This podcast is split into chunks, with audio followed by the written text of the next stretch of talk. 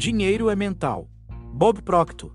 Comece imediatamente um jogo mental consigo mesmo, acostume-se a se visualizar de posse de uma grande riqueza. Pense em alguma coisa que faria com esse dinheiro e então imagine estar fazendo isso, desde que sua mente subconsciente não distingue a diferença entre realmente fazer alguma coisa e visualizar você fazendo alguma coisa.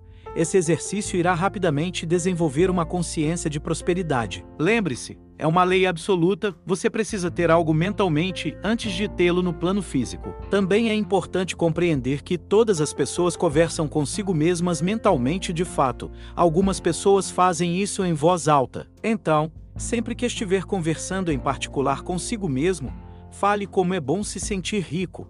Parabenize você mesmo por ter se tornado rico e ouça outras pessoas o parabenizando. Você está embarcando em um programa de desenvolvimento pessoal em que vai descobrir que há muito mais em você do que os seus olhos podem ver. Na verdade, você nunca verá parte da grandeza do seu ser porque sua natureza não é apenas física mas há três planos distintos de existência. Você é um ser espiritual com um intelecto e vive em um corpo físico.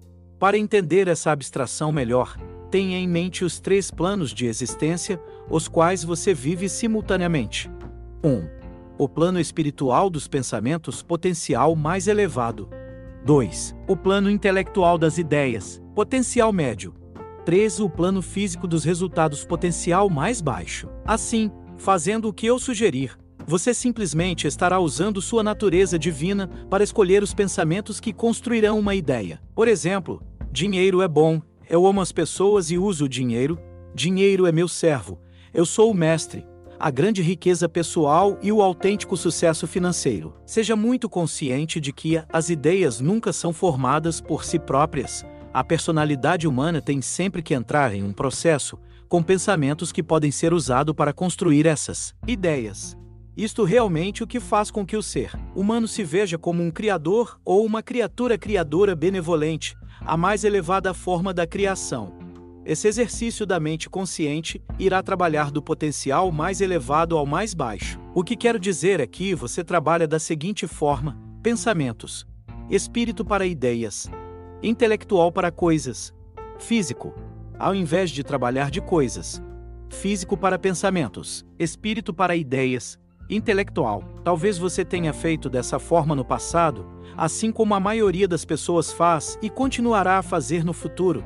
Esses resultados irão ditar os pensamentos e determinarão suas ideias. Por exemplo, se o indivíduo ver sua conta bancária vazia, o resultado, ele escolherá ter pensamentos de falta ou perda e usará esses pensamentos para construir uma ideia de pobreza. Então, as ideias que ele tem em sua mente vão se manifestar nos resultados futuros, trazendo certamente um desempenho repetido de muitas coisas que ele fala que não quer, como uma conta bancária vazia, tornando assim um ciclo autodestrutivo. Esse pode parecer um argumento duvidoso, pois se a conta do banco estiver vazia, ela está vazia, Apenas não é realista olhar uma conta bancária vazia e visualizar uma grande riqueza. Mas quero que você saiba que é esse tipo de raciocínio que perpetua a pobreza e mantém os pobres empobrecidos. Você tem que entender o presente estado da sua conta bancária, suas vendas, sua saúde, sua vida social, sua posição no trabalho.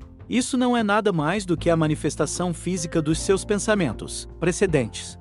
Se você sinceramente deseja mudar ou melhorar seus resultados no seu mundo físico, você tem que mudar seus pensamentos imediatamente. Qualquer pessoa que verdadeiramente entende o processo criativo dirá a você o que eu já disse. Não é apenas certo, mas é a lei natural do seu ser, é o caminho pelo qual Deus trabalha através do indivíduo. Isso também é chamado de oração por diferentes religiões. Oração é o movimento que toma lugar entre o espírito e a forma, com e através do indivíduo. Deus lhe deu habilidade para construir qualquer ideia que deseja.